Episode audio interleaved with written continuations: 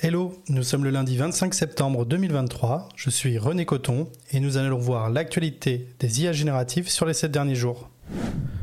YouTube vient d'annoncer plusieurs nouvelles fonctionnalités qui intègrent l'intelligence artificielle dans la création de contenu vidéo. La première fonctionnalité, appelée Dream Screen, est une IA qui permet de générer des images ou des vidéos à partir d'une simple instruction textuelle. Cette technologie sera d'abord déployée pour un groupe exclusif de créateurs avant un lancement plus large prévu pour l'année prochaine. Le deuxième ajout majeur est un champ de recherche au sein de YouTube Studio. C'est l'interface réservée aux créateurs de contenu. Ce champ permet un brainstorming créatif basé sur l'IA. En d'autres termes, si vous êtes un créateur et que vous tapez une idée de vidéo dans ce champ, l'IA vous proposera des sujets et des types de contenus susceptibles de plaire à votre audience. Cette fonction utilise les préférences des spectateurs pour aider les créateurs à prendre des décisions. YouTube a aussi lancé Aloud, une fonction de doublage générée par IA. Ce service permet aux créateurs de générer une piste audio dans une autre langue en un simple clic. Pour l'instant, cette fonction est disponible en test uniquement pour l'espagnol et le portugais. Et pour être honnête, Aloud n'est pas à la hauteur de Egen, qui en plus de traduire le contenu, adapte le mouvement des lèvres dans la vidéo. Enfin, Google annonce YouTube Create, une application Android de montage vidéo simplifiée et alimentée par l'IA. Cette application vise à faciliter tout le processus de montage et de production vidéo, et elle le fait en utilisant des modèles d'IA pour automatiser certaines tâches comme des sous-titres automatiques, du nettoyage audio pour réduire le bruit de fond, et même une bibliothèque de musique libre de droit. Malheureusement, cette application n'est pas encore disponible en France. L'avenir de l'édition de la vidéo va être bouleversé par l'IA et ces nouvelles fonctionnalités de YouTube ne sont qu'un timide début.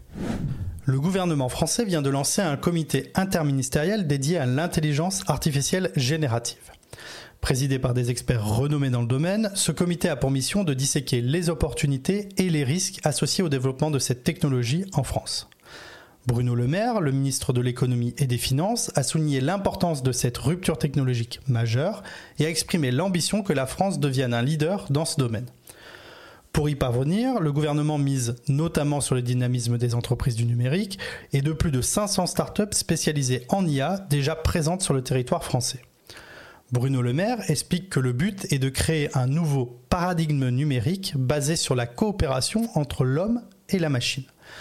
Il a aussi critiqué la tendance de l'Europe à se construire contre le numérique alors que les eurodéputés sont en train de négocier un projet de régulation des IA génératifs.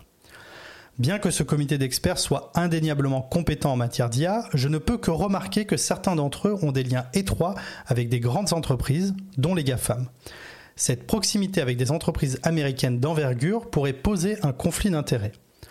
Dans un monde aussi sensible et stratégique que l'IA, où les enjeux vont bien au-delà de la simple technologie pour toucher à des questions d'éthique, de réglementation et même de souveraineté, une telle situation pourrait potentiellement biaiser les recommandations du comité. OpenAI vient de faire une annonce qui pourrait bien changer la façon dont nous interagissons avec l'IA pour la génération d'images.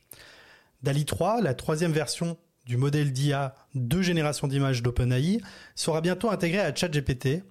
Et pour ceux qui ne sont pas familiers avec DALI, c'est une IA qui est spécialisée dans la création d'images à partir d'un texte que l'on appelle un prompt.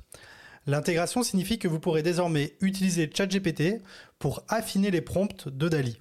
Vous n'avez qu'à dire à ChatGPT ce que vous voulez voir et il va générer des commandes pour DALI qui correspondent à vos désirs. Vous pouvez même demander des modifications sur une image qui a été déjà générée, le tout dans un langage simple et compréhensible.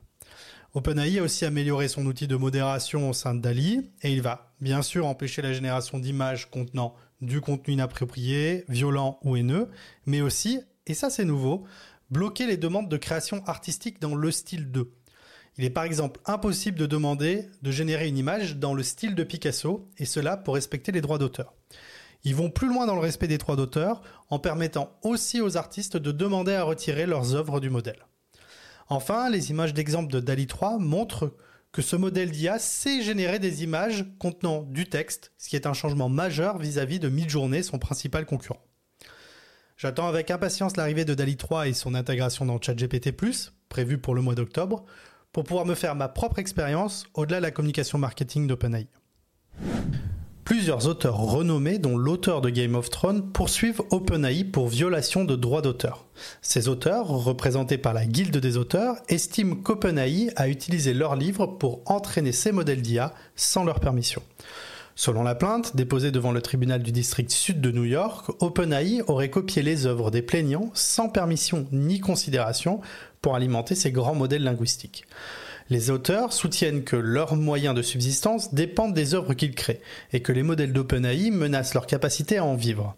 Ils argumentent que n'importe qui peut désormais générer automatiquement et à peu de frais des textes pour lesquels ils auraient autrefois payé des écrivains. Les implications de cette affaire sont énormes, car elles soulèvent des questions fondamentales sur la propriété intellectuelle et le droit d'auteur à l'ère de l'intelligence artificielle. Les auteurs affirment qu'OpenAI aurait pu entraîner les modèles de GPT, sur des œuvres du domaine public plutôt que d'utiliser des matériaux protégés par des droits d'auteur sans payer de droits de licence. En réponse, OpenAI a déclaré être en discussion productive avec des créateurs du monde entier, y compris la guilde des auteurs. OpenAI se montre optimiste quant à la possibilité de trouver des moyens mutuellement bénéfiques de collaborer. Il est à noter que ce n'est pas la première fois qu'OpenAI est confronté à de telles accusations. Cette affaire est un rappel que s'il y a présente un potentiel énorme, elle soulève également des questions complexes sur la propriété, l'éthique et la régulation. Merci d'avoir suivi ce podcast. Si vous n'êtes pas encore abonné, je vous invite à aller sur semaine.ai pour pouvoir trouver tous les endroits où il est diffusé et vous abonner sur votre plateforme de podcast préférée. J'édite aussi une newsletter, vous pouvez aller sur rené-coton.fr pour vous abonner. Je vous souhaite une bonne semaine, un bon week-end et je vous dis à la semaine prochaine.